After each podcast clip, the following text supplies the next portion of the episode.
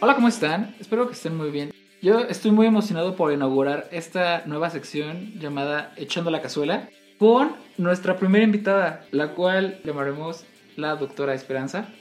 Ella es inteligente, muy bonita y sobre todo mi cabrona favorita.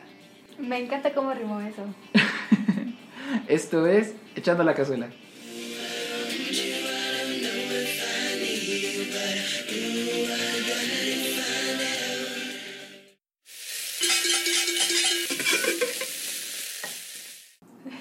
Recordar un programa de radio o algo, espera. Estoy muy encantada de estar echando la cazuela y es un término que me intriga mucho porque me gustaría saber la historia detrás de, de esta sección. Realmente suena muy, como muy caluroso este ambiente, ¿no? Qué bonito que preguntaras eso, porque estoy seguro que en las ediciones que siguen eh, las personas van a tener esta, esta duda. Echando la cazuela es un término que, que se me ocurre eh, para, para esta nueva sección como de entrevistas o como de comentarios con otra persona externa. Y básicamente parte de la idea, originalmente le queríamos poner casualeando, como aquí casuales, ¿sabes? Ok, ok. Pero pensamos que podía ser como un sonido muy difícil de pronunciar, casualeando. Y, y, y al final nos dio mucha risa que, que, quedaba con, o sonaba como la palabra cazuela. Entonces, es aquí casuales, aquí echando la cazuela, ¿me explico? sí, nunca está de más inventar nuevas palabras, siempre son muy útiles. En este caso, vamos a echar Vamos la a echar la cazuela. Esperemos que esto sea de su agrado. Bien, doctora Esperanza, eh, que hoy, hoy quería hablar o quería preguntarte, a ver, ¿tú qué opinas de eso? Eh, como, como sabrás, en nuestro, en nuestro episodio pasado, el señor Santamaría y yo hablábamos, o uno de los temas que a mí, a mí me parecieron muy importantes o muy relevantes, fueron, eh, aparte dentro de todo lo que hablamos, fue el, el tema de, de Bárbara de Regil. Eh, porque sucede que el, día, el mismo día que subimos el podcast, Bárbara de Regil sube un, un video donde se defiende y dice, ¿sabes qué? Es que no, básicamente dice algo así como, no es mi culpa que ustedes no tengan amor propio y se sientan de todo lo que yo digo. Eh, yo nunca quise ser racista con los demás, solamente eh, hablé de mí misma. No sé si tengas algo que opinar de eso. A mí me dio mucha risa porque es, es una forma en la cual ella nos demuestra que tiene muy interiorizado el racismo y, piensa que únicamente hasta cuando lo hablas de, de ti mismo y te vayas a ti mismo y te atacas a ti mismo, ahí no hay ningún problema. Cuando realmente es cuando el racismo más fuertemente se ve. Cuando te atacas a ti mismo. Es un tema muy interesante porque, y aparte surge en una época que el tema está como muy, muy caliente, ¿no? Todo está, todo está en boca de todos y es muy curioso porque de alguna manera, eh, o sea, estoy de acuerdo, pero bueno, ahí yo veo una contradicción porque si dice que tiene amor propio, realmente no debería basarse entonces en su color de piel porque un filtro no debería decirle, ah, ya no eres blanca, ahora eres prieta, entonces ahora eres fea. ¿Sabes? Debería ser la misma connotación de... Si, si realmente tuviera amor propio y realmente lo hubiera construido desde, desde una base que no fuera racista, le hubiera dado igual que se viera prieta, ¿no? Simplemente se hubiera quizá divertido con los filtros, ¿no? Que se supone que para eso quizá inocentemente se hicieron, quizá no. Entonces, de alguna manera su, su argumento de que ella sí tiene amor propio no es muy, pues no es muy creíble, ¿no? Porque se está dejando llevar por estos estereotipos que le están criticando, pero que ella dice que no podemos criticarla porque según ella lo superó. Y ahí es donde la contradicción entra, porque de alguna manera a Bárbara siente que sabe mucho sobre amor propio, pero no deja que los demás retroalimenten su posición. Y pues así nunca va a aprender. Y si, y sí a lo mejor va a llorar y va a decir, ay no, solo me atacan y, y así, en lugar de que diga, bueno, a ver, díganme que estoy mal, díganme que puedo aprender, díganme... Claro, eh, que de hecho es, es algo que, que hablaba con, con el señor Santa María en el, en el episodio pasado, y es que eh, pareciera que, que, que no estamos expuestos, incluso nosotros ahorita ra- grabando esto, tenemos nuestro correo abierto por si quieren hacernos comentarios, por si quieren hacernos alguna sugerencia o si quieren decirnos que el tema que agarramos está muy mal o que lo manejamos mal. Porque no sabemos de todo, porque no tenemos ese conocimiento para hacerlo así. Sin embargo, podemos estar, ponernos expuestos como de alguna forma, eh, como de alguna forma la figura pública que estamos pretendiendo ser y, y entonces generar discursos más inteligentes. Pero la inteligencia se construye a partir de aceptar que a veces somos pendejos, que a veces hacemos malas cosas.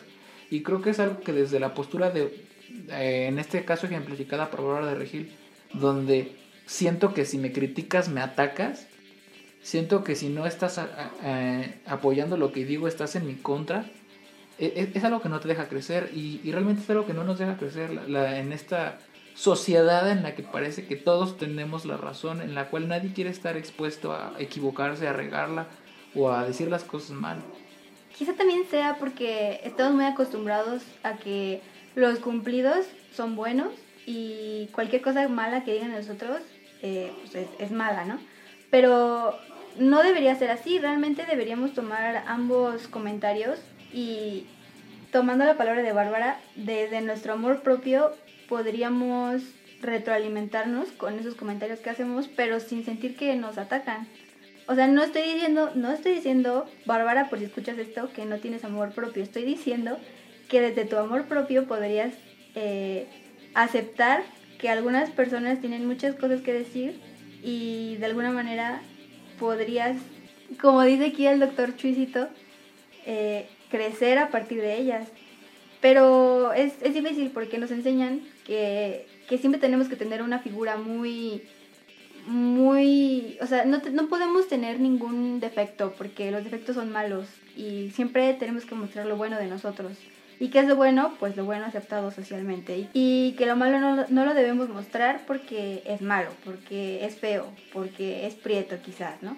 Entonces es algo muy importante que aprender, que no solo los, las cualidades son buenas, los defectos también son importantes para saber desde dónde partir. Lo cual viene muy a, anotación incluso de lo que muchas personas marcan de las redes sociales, porque también es cierto, no todos los comentarios o no toda la crítica que se le hizo a Bárbara de Regil en, ese, en esa situación fue justa, ¿sabes? No fue una situación donde le explicaran, no fue una situación donde alguien dijera, ¿sabes qué, Bárbara? Creo que estás mal por esto y por esto y por esto.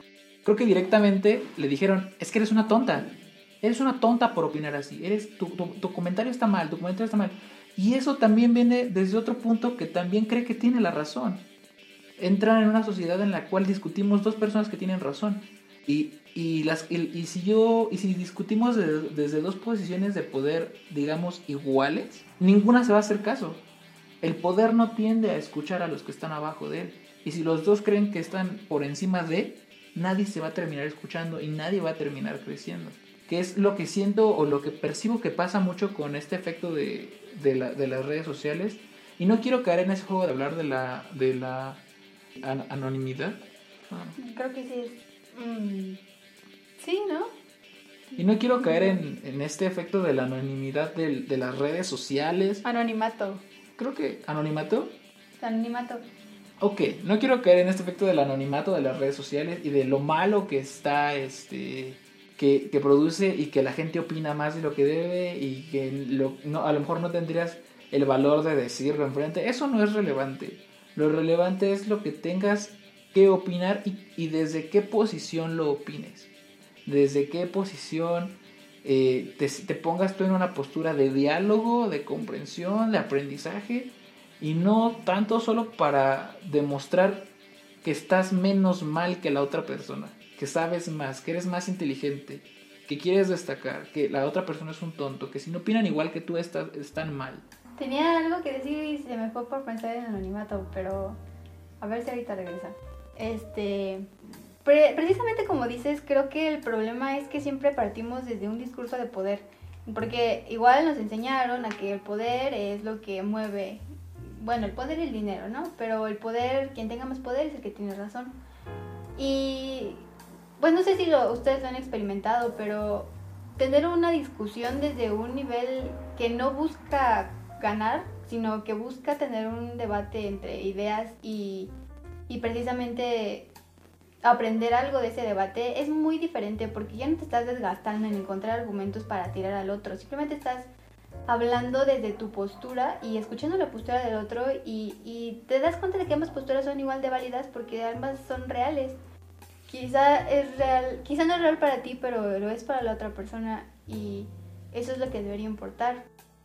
Retomando lo de las redes sociales, eh, supongo que las personas se sienten con el poder de hablar, incluso hasta hablan de temas que ni siquiera son expertos, ¿no? O, ni siquiera conocen un poco del tema, pero ahí están opinando porque pueden hacerlo y porque es el poder de la red social.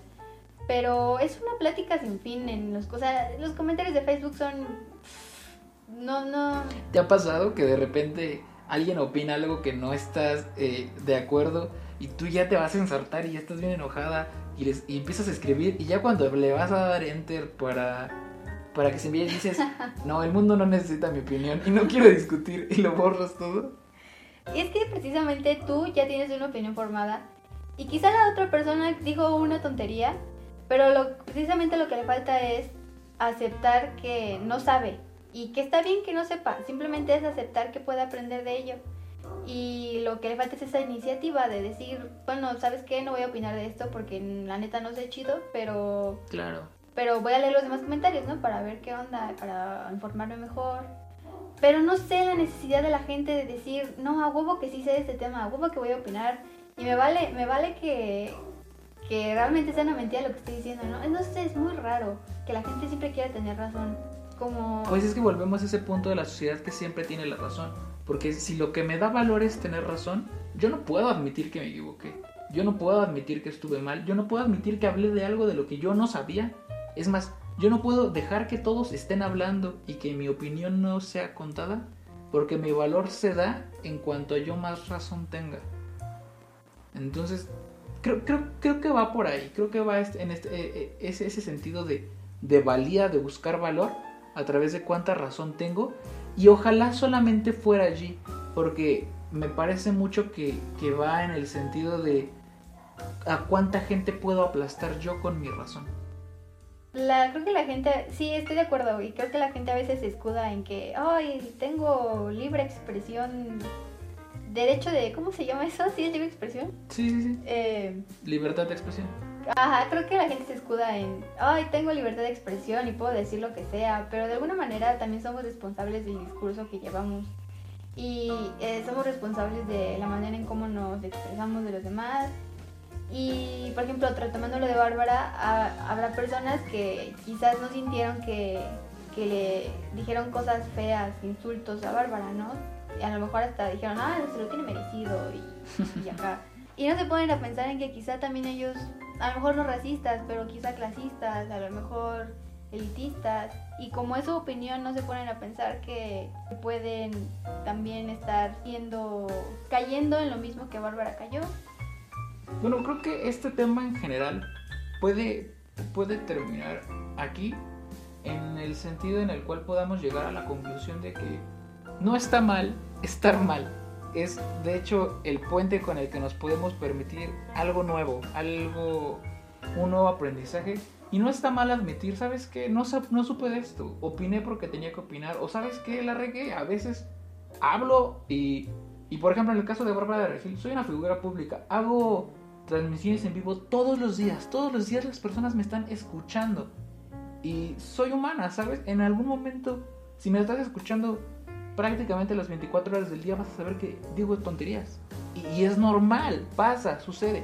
Que si un comunicador con una audiencia tan grande como lo es Barba de Regil o como es cualquier otra persona, debería de tener más cuidado con los discursos que hace, también es importante y también vale la pena decirlo si de alguna forma a lo mejor sus transmisiones en vivo son gratis, pero representan una ganancia para ella en cuanto a eh, seguidores de marcas, seguidores de, de, followers para comprar su mercancía oficial. Sé que vende productos como tipo OmniLife, ¿sabes? Como para bajar de peso, ese tipo de cosas. Entonces creo que es importante que tú te hagas consciente del poder eh, o de, la relevancia que tiene tu diálogo y de cuánto daño o cuánta dimensión puede ocasionar en las, en las personas que son tu audiencia.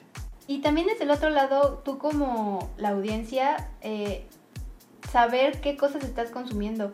Si ya estás consciente, al menos tú, tú que ya estás escuchando esta opinión, eh, que ya estás consciente de los, de los discursos eh, racistas quizás que está reproduciendo Bárbara, pues dejar de consumir su contenido y Bárbara se va a preguntar por qué estoy perdiendo audiencia.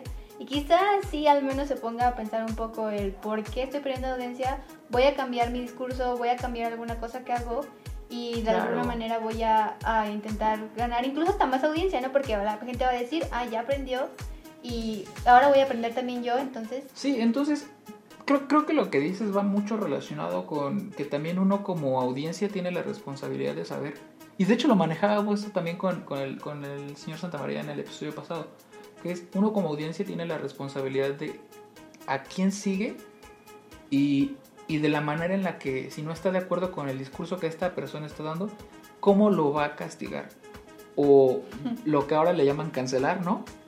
O, o simplemente... Ah, claro Ajá, que es dejar de seguir, dejar de darle relevancia. O tal vez dar la oportunidad con plática, con diálogo, brindando esta, esta... Porque si te interesa, si no te interesa y si es un, algo que sigues muy banalmente, tal vez solo lo canceles. Pero si es algo que te representa, algo a ti, algo muy importante, como creo que lo puede ser Bárbara, porque lejos de todo el mensaje fitness que tiene, he entendido que maneja eh, sensaciones como de mujer, empodérate y demás, ¿sabes? Si lo que ella maneja, la verdad es que no lo conozco mucho, pero si lo que ella maneja, crees que tiene mensajes muy rescatables, algo dentro de ella tiene tanto valor, creo que podríamos darnos la oportunidad de explicarle qué hace mal, de darle la oportunidad de hacer un contenido mejor y a correspondencia de cómo ella tome las críticas, si quiere cambiar o no, seguirle brindando a nuestra audiencia. Eh, sí, totalmente. Y aparte de eso, creo que tenemos que aceptar que somos parte de la comunidad que, consume eh, el contenido de Bárbara, ¿no? Y, de alguna manera también es importante conocer a la comunidad a la que pertenecemos, porque de esta manera podemos conocer otros puntos de vista que a lo mejor quizá a ti no te gusta, a ti no te gustó lo que dijo Bárbara, quizá porque, no sé, el tono de voz, ¿no? Y después te das cuenta, dialogando con la comunidad, que no fue solo el tono de voz, que quizá fue también la palabra que usó, que quizá fue todo lo que venía atrás. Y hay otra persona que va a llegar y te va a decir, no, es que también aparte de esto hizo esto, esto, esto y esto. Y tú no lo habías notado y gracias a que tuviste ese diálogo en la comunidad, pudiste notarlo. Y, y de alguna manera eres responsable también de, o sea, si estás consumiendo algo, como cualquier producto, puedes, tienes el derecho de decirle a la persona, oye, me gusta tu producto, no me gusta, escúchame, porque pues yo soy tu consumidor. Como comunidad creo que tenemos la responsabilidad de incluso decirle a Bárbara, o sea, pero de una manera respetuosa, ¿no? Porque pues, el respeto ante todo. Eh, oye, eh, ¿sabes qué? Esta parte no nos gustó como comunidad y ya lo dialogamos porque sabemos que somos parte de tu círculo, somos tu comunidad por favor cambia esto, por favor esto no nos gusta, nos gusta esta parte que dices de, como mujer me gusta que digas que el empoderamiento y esto, pero no me gusta esta otra parte. Siento que también el diálogo se ha perdido mucho, solamente son críticas quizás sin sentido, eh, sin sentido en el sentido de... Eh, Mm, no pedir las cosas como podrías pedirlas, simplemente criticarlas. Y al final eso no va a cambiar tu contenido, simplemente va a hacer que hagas un chisme de lo que pasó. Pero al final todo va a seguir igual. ¿Por qué? Porque sigues consumiendo y Bárbara sigue sacando el mismo contenido porque tú sigues consumiendo. Y es un círculo vicioso que no va a cambiar a menos que tú como consumidor intentes cambiar. Y de hecho lo haces hasta con las papas, ¿no? De repente estás leyendo todo lo... Me gustan las papas acá y de repente lees todo lo que conlleva, todos sus ingredientes, todo lo demás. Y, te crees muy capaz de exigirle a, no sé, a saboritas. Oigan, hagan papas saludables. ¿Por qué no exigirle a la persona que te gusta, al, al contenido que te gusta? Oye, ¿por qué no haces un contenido mejor? Exactamente, y no es el hecho de que de pedir a la persona que cambie completamente su contenido, no, sino son pequeños detalles que quizá está reproduciendo y no se da cuenta y tú como comunidad ya los notaste y le, haces entender y hasta le ayudas a crecer como persona, sin necesidad de criticarla banalmente con insultos y esas cosas. Con superioridad altanera. Exactamente, la superioridad termina siendo poder y como dijimos al inicio, el poder no lleva a ningún lado, solamente es demostración de poder sin sentido. Y lo importante sería poder realmente conocer a tu comunidad, a la que perteneces.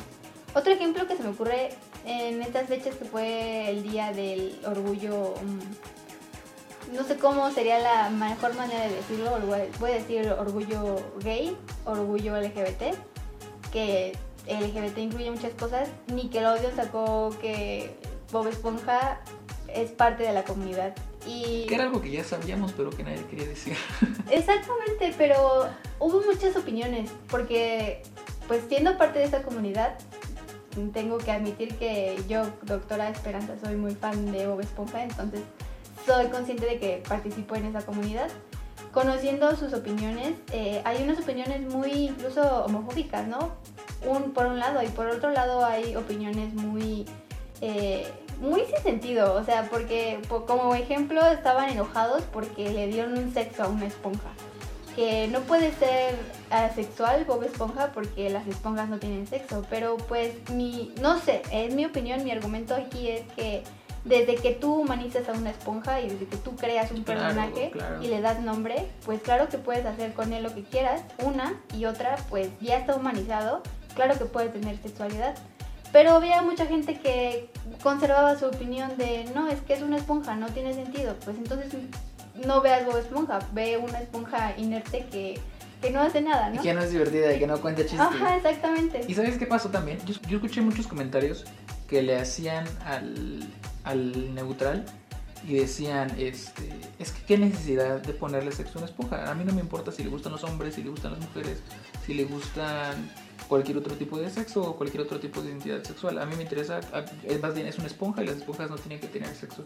Y creo que todo eso se habla desde una posición muy de poder, porque como comunidad lo que, lo que en credenciales es como cisgénero o heterosexual, acorde con, con, tu rol asignado, sí. estamos muy acostumbrados a, por ejemplo, creo que nunca nadie a lo largo de la historia dudó que Bob, digo, se llama Bob, eh, eh, a, pesar de ser una esponja, tenía un rol masculino.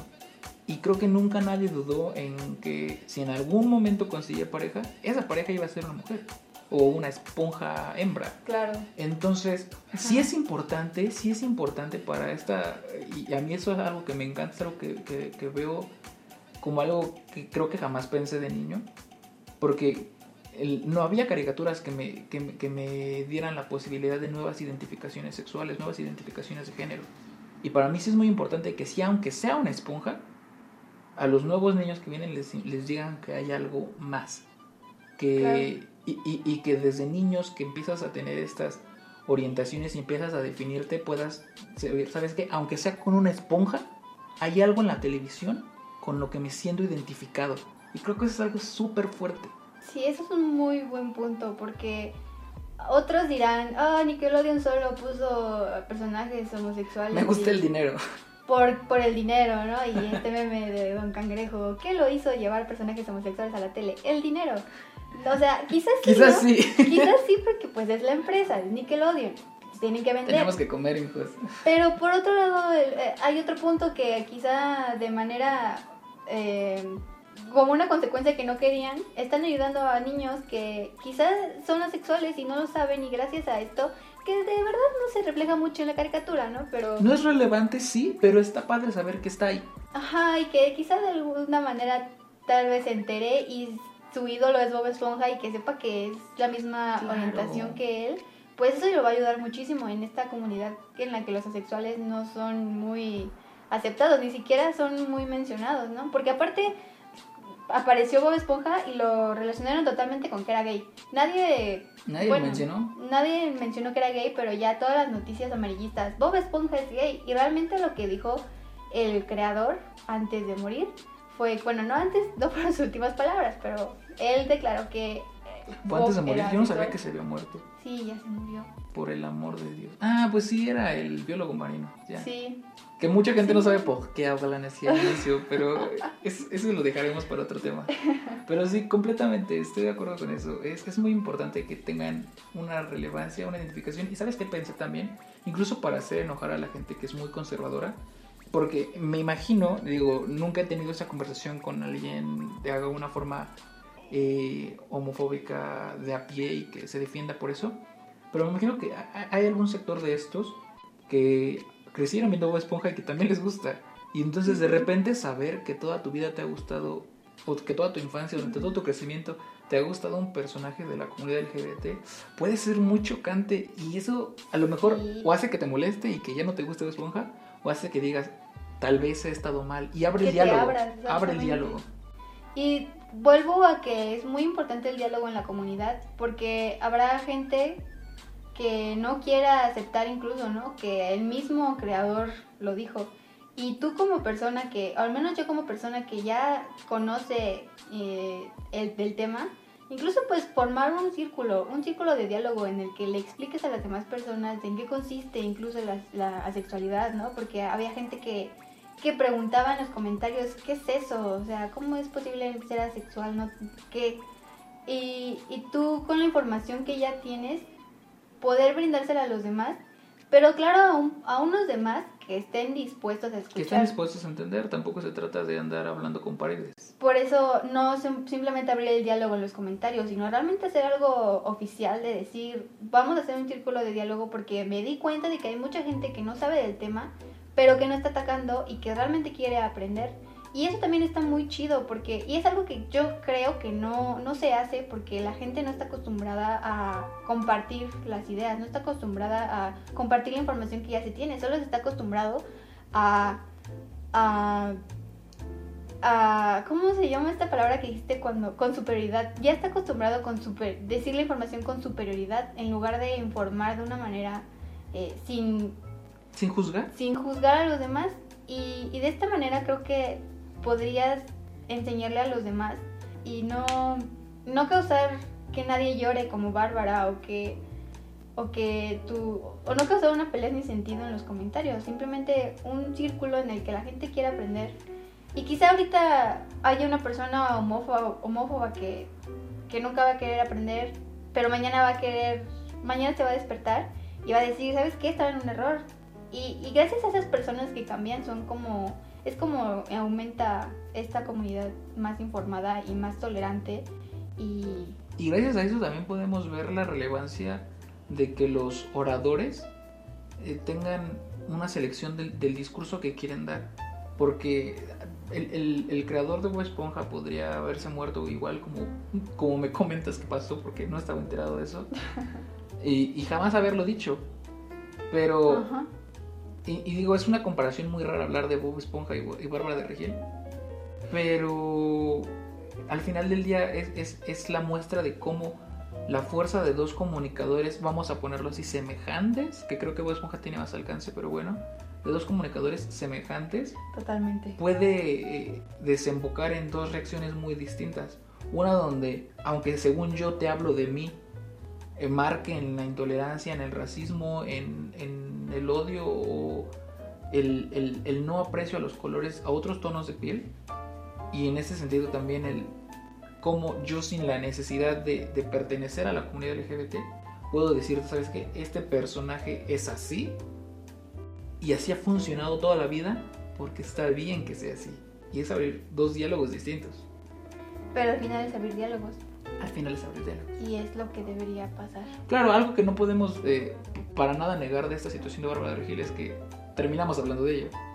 Claro, pues nos dio material, pero de alguna manera es un material que al menos yo intento hacer una retroalimentación positiva de esto, no simplemente volver a repetir un discurso de, ah, Bárbara de Regil, esto, esto y esto. Claro, y intentar aparte, a veces, no sé si te ha sucedido que decía Oscar Wilde, sé que soy muy inteligente porque a veces hablo durante mucho tiempo y no me entiendo nada de lo que digo. Y a veces, no sé si te ha pasado, pero muchas de las cosas que estamos hablando ahorita nunca las había tocado, nunca las había hablado. Y ahorita que solamente que me escucho a mí mismo decir opiniones que elaboro para contarte, también crezco, puedo crecer de lo que me dices tú, de lo que me digo yo y, y hago una reflexión con todo. Y eso es lo importante de abrir diálogos, que podamos todos entendernos. Porque no solamente estás dialogando con la persona, con la... Dialogo con mi propia moralidad, dialogo con mi... Eso es muy importante. Siempre que yo peleo contigo... También que esto no es una pelea. una pelea interna. Claro, lo que peleo con lo que yo veo en ti de mí. Pero creo que eso lo podemos dejar para otro tema. Creo que es otro tema muy profundo que, que merece otro, otra oportunidad. Pues supongo que podemos terminar aquí el, el episodio del día de hoy. Sí, eh, doctora Esperanza, le agradezco muchísimo el haber venido aquí. Y espero tenerla próximamente. Vamos a ver si. Vamos a ver qué tal reaccionan nuestros escuchas. Y espero que nos la pidan en los comentarios. Oh, eso espero. Y recuerden críticas retroalimentativas que te retroalimenten tanto a ti como a mí. Y eso es la conclusión que yo espero dejar. Y si me eligen como presidente, ah, no es cierto, si me eligen para volver a, a venir a este podcast, pues encantada. Estaremos teniendo una discusión próximamente. Te agradezco mucho el, el haber estado aquí. Te agradezco mucho el dejarme estar aquí. Nos vemos. Hasta luego. Adiós. Adiós.